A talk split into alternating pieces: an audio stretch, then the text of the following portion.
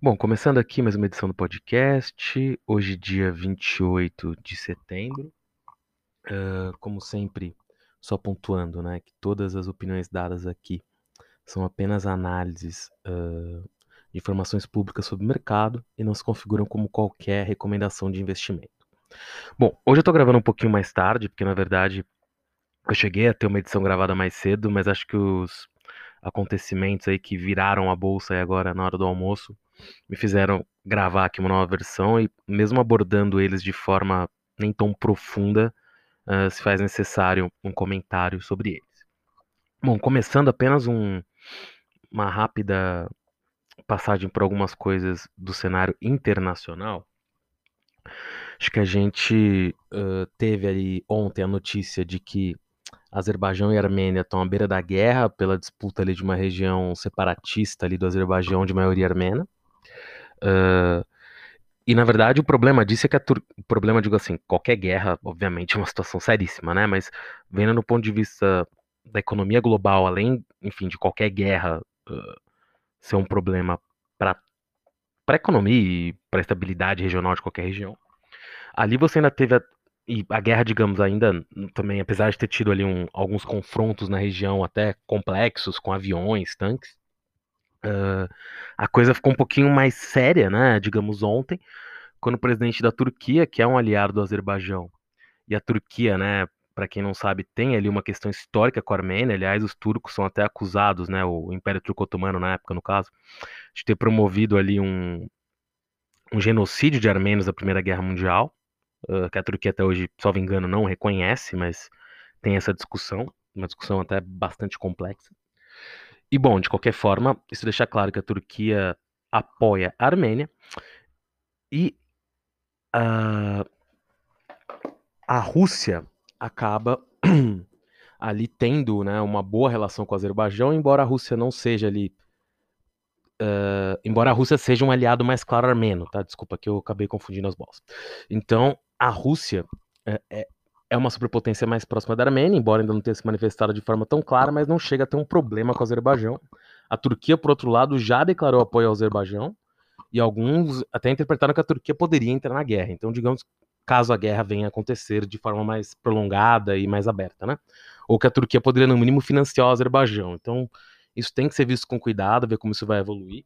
No primeiro momento, isso não pesou sobre os mercados hoje. A Armênia é um país de comércio mais regional, o Azerbaijão uh, tem a principal exportação em petróleo, isso acabou nem pesando tanto sobre o preço do petróleo hoje.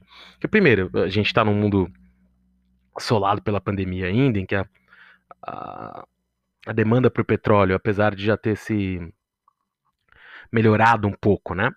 Uh, do, do, pior momento aí que não teve demanda nenhuma, ainda está menor. Então, claro, isso pode acabar levando a um pequeno aumento dos preços de petróleo em algum momento, eu digo, claro, com esse cenário de pouca demanda, mas claro que a gente tem que ver como isso vai evoluir também. Ainda no cenário internacional, né, acho que hoje até o Valor traz uma notícia ali interessante, é, que era a, a, que a maior parte, perdão, a maior parte dos internacionais, 60% já precifica a vitória do Biden na eleição norte-americana, eu também acho esse cenário mais provável, claro. Muita gente ainda, principalmente aqui no Brasil, dá, até o contrário, né? Acha que tá certo que o Trump vai vencer. Eu também acho que aí as pesquisas agora dão um leve favoritismo pro Biden, para não dizer até um favoritismo um pouco maior do que leve.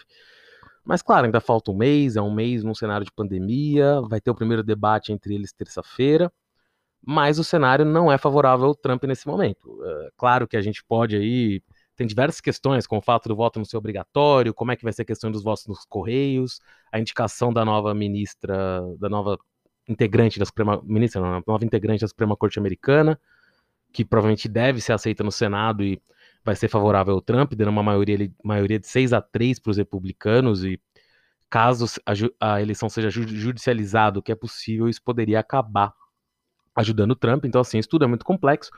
Mas só essa observação, porque eu acho que dependendo do, do, resultado, isso vai ter volatilidade no mercado, mas eu acho que ela é temporária. Acho que, uh, por mais que todo mundo, muita gente do mercado passe ali que o Trump seria melhor por causa do, das reduções de impostos que ele deu, eu acho que tem ações também que também vão se valorizar com a, com a vitória do Biden, caso o Biden ganhe a eleição. E se o Trump ganhar, digamos que continua aí esse cenário de impostos menores, que pode gerar uh, lucros maiores para as empresas eventualmente, que acaba levando elas a múltiplos mais altos e valer mais no mercado. Mas chegando mais perto eu vou abordar isso.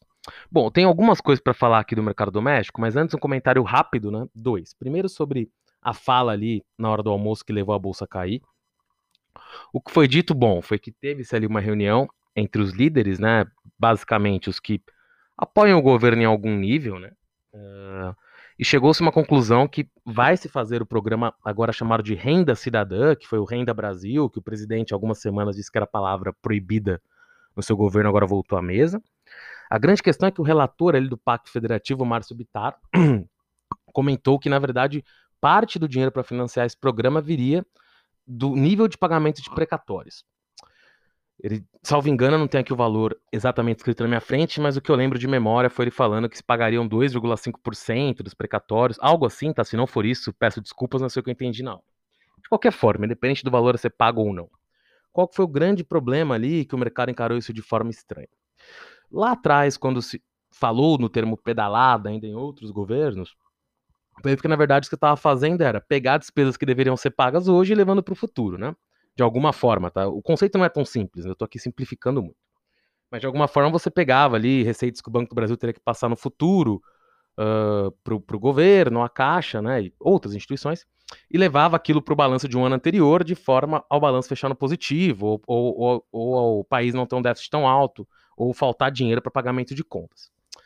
Dessa vez, muita, uma parte relevante do mercado, até o Rogério Xavier, o gestor do SPX, um, talvez o maior fundo, um dos maiores fundos brasileiros hoje, né, no mundo, que até reside em Londres, postou um minuto depois do, do fim da fala ali, né, alguns poucos minutos depois do fim da fala da comitiva ali do, dos líderes, do presidente, dos ministros, que, pô, não, não achava que o, ele colocou não nessas palavras, mas ele disse ele basicamente no Twitter, que ele mal usa, que ele não achava que o Brasil ia voltar para um cenário de maquiagem, né, ou de contabilidade criativa. Porque como boa parte do mercado está interpretando isso? O governo uh, vai pegar um valor ali que ele tinha a receber como precatório, uh, que ele tinha que pagar, perdão, como precatório, e ele tinha um valor mínimo para pagar no ano, ele só vai deixar de pagar isso, ou seja, na prática, o governo não está remanejando receitas, ele está deixando de pagar pessoas que têm direito a receber e alongando essa dívida no futuro. Isso pode ser sim visto como uma pedalada fiscal, uh, então o mercado já precificou isso, né? Por mais que o governo tenha batido muito que não vai quebrar o teto, isso vai ter que ser muito mais bem explicado e, na verdade, sendo justo, sabe-se lá se tem explicação, né? Querer explicar porque você acha que a Terra é plana, às vezes não tem como explicar esse tipo de coisa.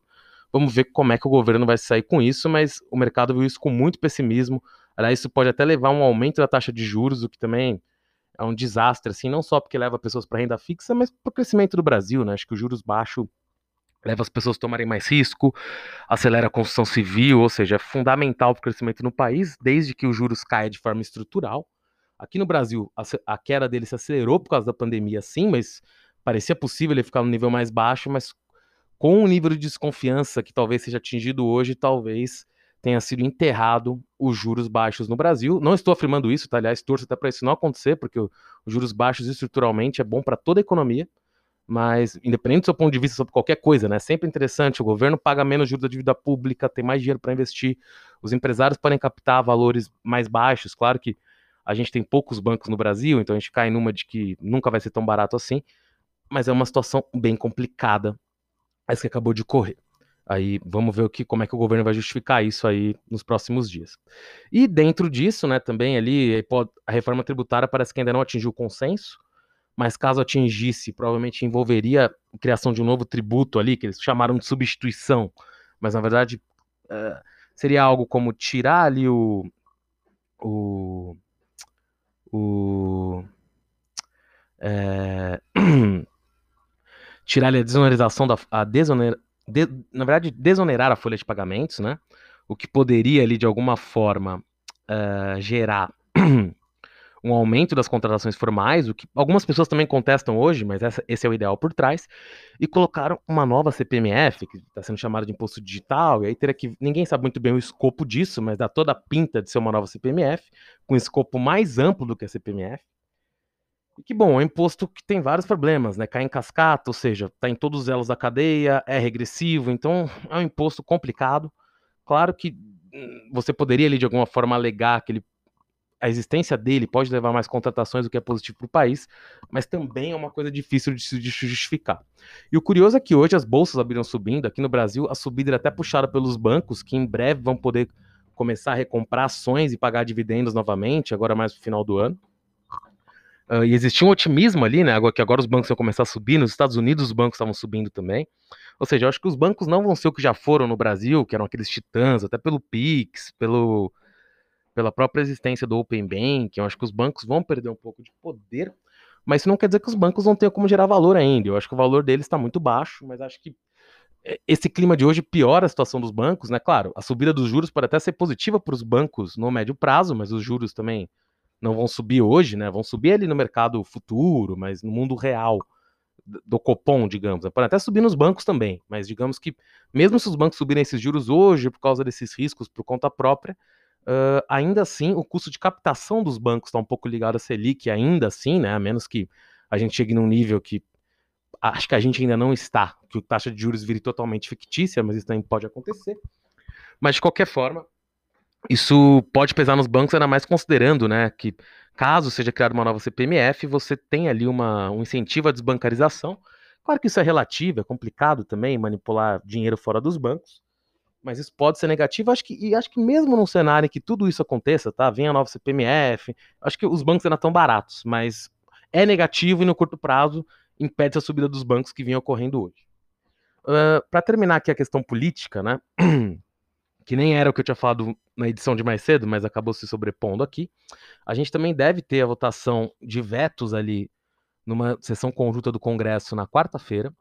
Uh, ali deve ser analisado, além da desoneração da folha, que é o que eles estão tentando resolver hoje, né? Ou seja, se vai ser criado um novo tributo que eventualmente poderia ali permitir a, a desoneração da folha, né? E, e deixar o veto não ser derrubado. Também a questão dos vetos ao saneamento, né? Que foi um acordo que o governo fez com o Congresso sobre quais artigos votaria e quais não, não deixaria de votar. E na verdade esse acordo acabou sendo ali descumprido pelo governo, né? O governo acabou vetando partes do, do projeto de lei que não estavam combinadas, isso levou ele até uma pequena fúria do Congresso que queria derrubar. Dizem que estão tentando um acordo nesse sentido, acho que vale a pena ficar de olho na votação, porque a depender do que seja, do que seja eh, vetado ou não, né? Tem um artigo lá que fala sobre a prorrogação das concessões atuais por vários anos tinha sido vetado. Caso esse veto permaneça, uh, é possível que Sabesp, Sanepar e Copasa tenham ali um, uma subida expressiva, porque ninguém mais está todo mundo está contando que esse veto vai ser derrubado. Então, caso o cenário seja outro, as ações vão responder que subir, então vale a pena acompanhar, embora eu acredite que o cenário continua sendo de derrubada do veto, as negociações estão ocorrendo agora, né? Então, vale a pena ficar de olho no que vai se desenvolver disso. Outra pauta e também, outro projeto que, importante que começou a travar, travar a pauta da Câmara até aí, o governo ainda não, não retirou ali os, o regime de urgência dele, que tranca a pauta da Câmara para outras votações, é o BR do Mar, ligado ao setor de cabotagem. Uh, quem até viu o valor hoje, viu que tem diversas críticas por causa da modelagem do projeto, tanto dos pequenos quanto dos grandes. Uh, mas o fato é que me parece, tá, que com pequenos ajustes ele vai levar uma maior concorrência sim no setor de cabotagem e essa maior concorrência pode levar, sim, a uma maior utilização da cabotagem no Brasil. Então, se a gente pegar os players aí, Login, a própria hidrovias, hidrovias que não é só isso, né? A hidrovia tem outras atividades, mas também exerce, exerce cabotagem, tendem a ganhar no final do dia com isso, principalmente a Login.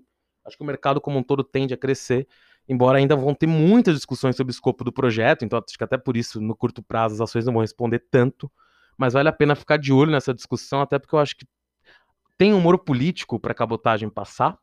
Né? Acho que tem uma compreensão que é importante essa regulamentação, mas vão existir mudanças no projeto, tem até discussões ali entre as empresas e os funcionários, porque o projeto de lei estabelece ali mínimo de tripulação brasileira e os empresários são contra, porque a tripulação brasileira para cabotagem é mais cara do que a internacional, tem mais direitos trabalhistas e, enfim, os empregados dessas empresas, das, das tripulações né, de cabotagem, diz que se tirar ali um mínimo de tripulação brasileira, o navio deixaria de ter qualquer característica nacional, né? Porque o casco agora já vai poder ser trazido de fora, preenchidas diversas condições. Então, vamos ver como esse caminho. Agora voltando aqui porque eu até tinha comentado mais cedo, né? acho que essa última semana a gente teve a fusão entre Localize e Unidas. Acho que muita gente aí, bom, vai virar, vai virar uma empresa gigantesca no setor de locação de carros, né? Disparada maior do Brasil. E acho que aí muita gente comentou o CAD, e acho que uh, o CAD é uma coisa que muitas vezes as pessoas, mesmo quem está no mercado, por mais que saiba a função, nunca entende muito bem como ocorre uma análise do CAD. Então você tem muita gente falando ali coisas calculando market share sem levar em consideração a própria forma que o CAD olha, né? Então, assim, eu, eu já vi algumas estimativas de market share para essa fusão, até fiz uma thread longa no Twitter, ali, um comentário sobre isso no dia que saiu, porque essas empresas estiveram envolvidas em operações no CAD. Tudo bem, as últimas não foram tão recentes assim, mas em 2017, né, em 2017, acho que tanto Localiza quanto Unidas tiveram operações ali no CAD nesses mercados. Então, dá para ver ali um pouco uma estimativa, claro, feita à época, né, porque as participações de mercado vão mudando, de como uh, seria a participação dessas empresas. E aí cabe uma observação. Muita gente que está falando ali numa participação de 60 e tantos por cento, está levando em consideração, e, e, nem explicou isso, tá? Porque eles, na verdade, talvez nem saibam que existe uma análise no CAD um pouco correta ou errada, tá? Não quer dizer que ela esteja certa, mas que olha outros cenários que não só faturamento, que as pessoas estão pegando o faturamento de uma empresa, somando com o da outra e falando, olha, uh, elas têm 60% de mercado, porque pegando todo o faturamento do mercado de locação de carros, é, elas têm 60% do faturamento. Ocorre que hoje, de, claro que o CAD também vai olhar esse cenário, isso pode ser argumentado por quem for contra a fusão, mas hoje, de forma geral, nesse mercado específico, o CAD tem olhado o número de carros que cada locadora tem. E levando um cenário ali de 2017, 2018, essas empresas teriam de 30% a 50%. Continua sendo altíssimo, é uma margem longa que eu disse aqui, porque eu não tenho dado concreto, mas até alguns bancos falaram em 47, 48, outros falaram em 60, mas os que falaram em 60 estavam mais calcados no faturamento. Então, mesmo se a gente usar uma questão de frota aí que batesse 50 em 2019, e a gente puxando talvez com dados de 2020, o que tiver disponível, considerando que pequenas é, locadoras devem, algumas devem ter saído do negócio, né? Talvez até falido, infelizmente de algumas, de algumas regiões por causa da pandemia, ainda assim fica um pouco difícil medir, porque essas empresas acabaram de sair do mercado, né? Claro que isso tem que ser considerado, mas eu não sei se esses dados vão estar disponíveis de forma tão clara. De qualquer forma, uh, o que, que o CAD vai acabar olhando, né? Ele vai olhar primeiro o número de carros, o tamanho da frota, em diversas regiões, né? E para esse mercado, no geral, ele olha no âmbito municipal em âmbito dos aeroportos. Então ele olha por cidade e por aeroporto. E é claro que, principalmente nos aeroportos, a gente vai ter problemas, né? Tem muitos aeroportos aí que tem Localiza, Unidas e Movida, que é a terceira. Você pega a Hertz, a Hertz saiu e foi para Localiza, a Avis saiu e foi para Movida, que eram empresas internacionais. Então, assim, tem um problema sério, mas eu acho que as empresas provavelmente vão apresentar remédios, né, que é o que a gente chama no CAD, ou seja, desinvestimentos, né, ou seja, venda de parte da frota, compromisso de não aumentar a frota em tanto, talvez, uh, para tentar fazer isso ser aprovado. E claro, como isso vai ser dividido, além de por mercados, vai ter o mercado de locação de carros mais normal, você vai ter o mercado de terceirização de frotas para empresas, que são mercados diferentes. Uh, eu acho que as empresas já vão, principalmente nas localidades, como isso é dividido em âmbito municipal e de aeroporto, nas localidades em que a gente tiver problemas ali mais claros, né, e as empresas já vão saber disso quando apresentarem para o CAD os dados, provavelmente a gente vai ter ali proposições de remédios, né, como eu já disse, ou seja, concessões ali para as empresas para ter aprovação do negócio. A ver como isso vai caminhar, mas eu acho que tem sim uma chance, uh, não sei se grande ou pequena, mas eu acho que uma reprovação direta do negócio não me parece tão provável. Mas também ele passar sem remédios me parece basicamente impossível. Então acho que vai depender do quanto as empresas vão abrir mão de coisas e acho que é importante entender isso. A função do CAD é preservar a concorrência, né? Então, claro, para o consumidor final isso pode ser ruim, a médio, a longo prazo, a curto, eu acho que até pode levar a uma, não sei se queda dos preços, mas as empresas vão alegar sinergias que os preços podem cair. E acho que para quem se preocupa, por exemplo, com a Movida, que é um concorrente, eu na verdade tenho um ponto de vista diferente. Acho que a curto prazo os preços podem cair, mas a longo eles tendem a subir. Isso vai, vai acabar beneficiando ali o segundo colocado no mercado. As próprias montadoras ali uh, vão ter interesse que a Movida continue existindo, porque a Localize e Unidas vão ser um dos maiores compradores e revendedores de carros usados do Brasil, porque já são individualmente, né? Somadas vão ser gigantescas.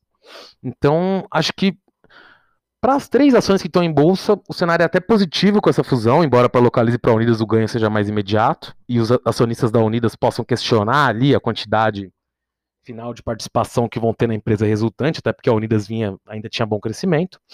Mas acho que para as empresas listadas em bolsa o cenário é positivo e tem uma visão que o CAD pode aprovar com restrições, desde que as empresas compreendam as restrições e estejam dispostas a cumprir com elas. E honestamente, eu acho que hoje esse talvez seja o cenário mais provável, até porque. E não estou aqui entrando no mérito se essa decisão é justa, tá? Até porque se a gente puxar lá para trás, a própria associação do setor, que muitas vezes os dados que, os, que o CAD utiliza para chegar à conclusão se deve aprovar ou não uma operação são a maneira que o próprio setor mede sua capacidade, né? ou seja, sua competitividade. É por faturamento, é por tamanho da oferta, como isso funciona. E nesse caso, em 2015, na verdade, quando até surgiram boatos exatamente de uma fusão Localiza Unidas, é, o que aconteceu foi que as empresas, é, que a associação do setor, na verdade, mudou a forma que ela própria contabilizava a market share, que lá atrás, antes de 2015, era para faturamento, e nesse ano virou pelo tamanho da frota. Então, isso na época foi até contestado, né? Acho que saiu até uma matéria no Brasil Journal comentando: olha, mudando esse, esse, essa metodologia, o, fatura, o, a participação dessas empresas cai bastante, que é o que eu mencionei aqui no começo. E o CAD veio seguindo essa dinâmica, e claro, por causa da situação do setor, mas também porque é o que internacionalmente mais se utiliza para ver esse mercado, mas isso pode facilitar um compromisso para aprovação dessa operação. Continuando, acho que outra operação que eu já falei aqui nas últimas semanas, mas eu vou mencionar hoje mais rápido, mas acho que vale a menção. Foi a Tecnisa Gafisa. Uh, outras sugestões que a Gafisa tinha feito para a Tecnisa, como aumento de capital de 500 milhões e troca do conselho de administração, foram recusadas pelo, pela Tecnisa, mas o importante é registrar que a Gafisa, de novo, não votou nesse, nessas, nessa assembleia, só 40 e poucos por cento dos acionistas votaram, que são os acionistas que estão alinhados com a administração da Tecnisa, que não queria essas mudanças. No entanto, a própria Gafisa contratou o Credit Suisse para tentar uma, uma abordagem mais amigável para uma fusão com a Tecnisa. E quando o Meyer Nigre ali, né, da família Nigre, que hoje é, é, o presidente ali da empresa, ou, ou sei, agora na verdade não sei nem se foi o presidente ou se foi o, chair, o chairman, que são o pai e o filho, né? O Joseph ou o outro Nigri. Uh, quando foi questionado sobre isso pelo valor, preferiu não responder, então deu a impressão que a Tecnisa, acho que de fato está aberta assim a combinação de negócios, não só com a Gafisa ou com outro player, e acho que sim, uh, a Gafisa tende aí a, não só a Gafisa, né, mas a Tecnisa tende a acabar, tem, acho que inevitável que até com a pressão aí por imóveis no, no mercado paulista, a Tecnisa acaba fazendo alguma combinação de negócios com outra empresa. E o interessante é que uma gestora, a VKN, comprou participação acima de 5% na Tecnisa em março, mais ou menos ali no auge da crise, vendeu essa participação em agosto e recomprou agora, ou seja, sinalizando que uma gestora que já estava bem próxima do papel voltou porque ele de fato ficou muito barato. E as pessoas estão vendo aí um upside por conta própria. Se a empresa não se unir com ninguém, acho que mesmo assim, ela poderia valer porra, bastante mais que a cotação atual. E quanto mais com a combinação de negócios, ela poderia talvez mais do que dobrar. No longo prazo, claro, né? No curto, uma coisa um pouco mais próxima aí, mas mesmo assim uma subida exponencial perto do que vale hoje, que está tá realmente baixo e com desconto com relação às suas concorrentes bastante alto. Outra empresa que também saiu uma notícia uh, de potencial M&A aí foi a Embraer. Saiu uma notícia num jornal indiano, uh, salvo engano, Standard Business, alguma coisa assim, falando que. E ela não repercutiu muito aqui no Brasil, tá? Até porque acho que é um jornal também, não é um dos jornais mais importantes da Índia, mas que o governo indiano estaria contemplando a compra de uma participação na, na, na divisão de aviação comercial da Embraer, que foi a que tinha sido vendida para a Boeing 80%, depois o negócio foi desfeito. Eu acho que em algum momento essa. Não sei se a proposta vai chegar da Índia, mas essa proposta tende a chegar da Índia ou da China, não sei dizer quando, pode ser que demore um pouco mais. E eu acho que na atual cotação, na verdade, a Embraer está de graça, né? Basta ver que só a venda da divisão comercial da Embraer lá atrás valia 4,2 bi de dólares e hoje a empresa inteira acho que vale 1 bi de dólares. Então, a Embraer está muito barata. Claro que o setor de aviação vai continuar sofrendo, o Covid ainda é um problema muito claro que não está controlado, mas eu acho que a Embraer no longo prazo tende a voltar para patamares bem mais altos, principalmente se sair algum acordo de M&A. E a volta da aviação, o que tudo indica, também vai se dar pela aviação regional, onde a Embraer briga aí para ser o principal player do mundo, né? Então, a Embraer acaba estando bastante favorecida com esse cenário. Bom, outra notícia também que acabou saindo hoje, mas eu vou acabar tocando aqui já. A gente teve aí, tá tendo essa safra de IPOs, começou a ter alguns cancelamentos, né? soube por algumas pessoas de mercado que alguns IPOs que nem tinham tido prospecto uh, preliminar, ou seja, não tinham sido anunciados oficialmente, mas estavam sendo considerados, já foram desconsiderados, então essa janela se fechou ali para algumas empresas. Outras empresas estavam com a precificação marcada, como a BR Partners, que era até uma oferta que muita gente achava interessante, assim, pelo, pelo modelo de negócios, né, ser o único banco de investimento, digamos, puro sangue da Bovespa, já que o BTG também, apesar de ser um banco de investimento, tem outras atividades. Uh, acabou desistindo porque ela teria que baixar ali seu preço da faixa que ela colocou, né, a faixa mínima, ela não quis baixar. A Caixa de Seguridade, que ainda não estava precificando, também decidiu adiar por condições de mercado. A Melnick e a Hidrovias, que lançaram seus IPOs, uh, a Hidrovias caiu na sexta-feira, a Melnick está estreando hoje, eu não sei como está a cotação, mas ambas saíram no piso mínimo da faixa, e a Melnick, a Melnick, que é uma construtora, vale só ressaltar, acho até que saiu na faixa mínima, porque é uma construtora fora de São Paulo, né, que está no Rio Grande do Sul, porque acho que a gente tem, de fato, um excesso de construtoras localizadas, principalmente no município de São Paulo, até na Bolsa, e isso leva ali a uma bolha, fica difícil querer comprar outra construtora que também está construindo na cidade de São Paulo. Parece um pouco demais. A Hidrovias tinha uma boa, tinha uma boa até demanda, mas acabou saindo no piso, no piso mínimo já, uh, contemplando esse novo cenário. E a Compass, que era uma oferta bastante grande, sendo conduzida pela COSAN, uh, que englobaria ali a Congás, que já foi até aberta, né, mas tava, já tinha, mas acabou fechando o, o capital ali nos últimos, nos últimos anos, né, já tinha pouquíssimo free float, acabou tendo capital fechado, e agora reestrearia com o nome de Compass, englobando não só a Congás, como também ali planos né, de, de dutos para distribuição de gás, até na, na esteira aí do, do novo marco do setor. Poderia ser até uma coisa interessante ali, né, para as próprias empresas que, que, que, querem utilizar dutos, né, ou seja, vendedoras de gás, caso um IPO como o da Compaz emplacasse. E apesar de algumas pessoas terem dito, uh, terem falado aí que que o, ficaram muito. A própria Brasil Journal tem uma matéria com isso, né? Que se a, se a Compass, que era Congá, da Cosan, não conseguiu emplacar um IPO, não vão sair mais IPOs. Olha, eu acho que a janela para IPOs tá, tá mais difícil mesmo agora, mas muita gente já tinha opinião que o IPO da Compass estava um pouco caro, né? Na verdade, era uma repaginada da Congás, vindo muito mais cara para o mercado e querendo captar dinheiro para. É, para construir dutos, né? Ou seja, era uma espécie de salvo-conduto captando muito dinheiro no mercado para construção, né? Então isso acabou não, não seduzindo tanto o mercado também. Claro que é um bom indicativo para ofertas futuras, a gente tem algumas ainda que vão ser precificadas nas próximas semanas, vamos ver quantos vão desistir. Pode ser que a gente tenha assim uma postergação em massa de ofertas, vamos ver. Uh, até porque o cenário fica um pouco pior aqui no Brasil por causa das questões fiscais de hoje. Mas a longo prazo, honestamente, continuo com a mesma opinião, que acho que a Bolsa uh, nesse patamar, tá até barato, mas claro, vai ter volatilidade nas últimas semanas e mais uma vez, né, o governo aí apresentando coisas dúbias que levam à queda da bolsa e vamos ver até que ponto isso pode ser ajeitado. E quando eu digo bolsa, nesse sentido é muito mais que bolsa, né? Porque se acabar a confiança, o juro sobe, aí mesmo quem está na economia real, não precisa se importar com bolsa, né? O país vai entrar numa nova crise e a gente vai ter problemas. Então vamos ver que forma o governo vai contornar isso. Eu acho que dá para ser contornado. Mas tem que ver exatamente o que fala esse texto, né? Até saiu a notícia aqui agora, enquanto eu gravo, que amanhã vai sair o texto mais claro da renda cidadã, da onde vão vir os recursos, vamos ver como o governo vai manejar isso. Não tenho a mínima dúvida que a renda cidadã, o nome que quiserem dar, tá, o novo Bolsa Família, qualquer coisa. Assim como o Bolsa Família foi muito importante, como o Bolsa Gás vai ser muito importante, é fundamental para o país, até pela desigualdade que a gente vive, mas a conta tem que ser feita direita, né? E dá para fazer a conta. A gente tem que, que fazer isso, mas tem que tomar muito cuidado como isso vai ser feito. Bom, por hoje é só, até a próxima edição. Como as coisas estão circulando rápido, pode ser que eu faça outra essa semana, mas vai depender um pouco de como as coisas vão caminhar. Valeu, até a próxima.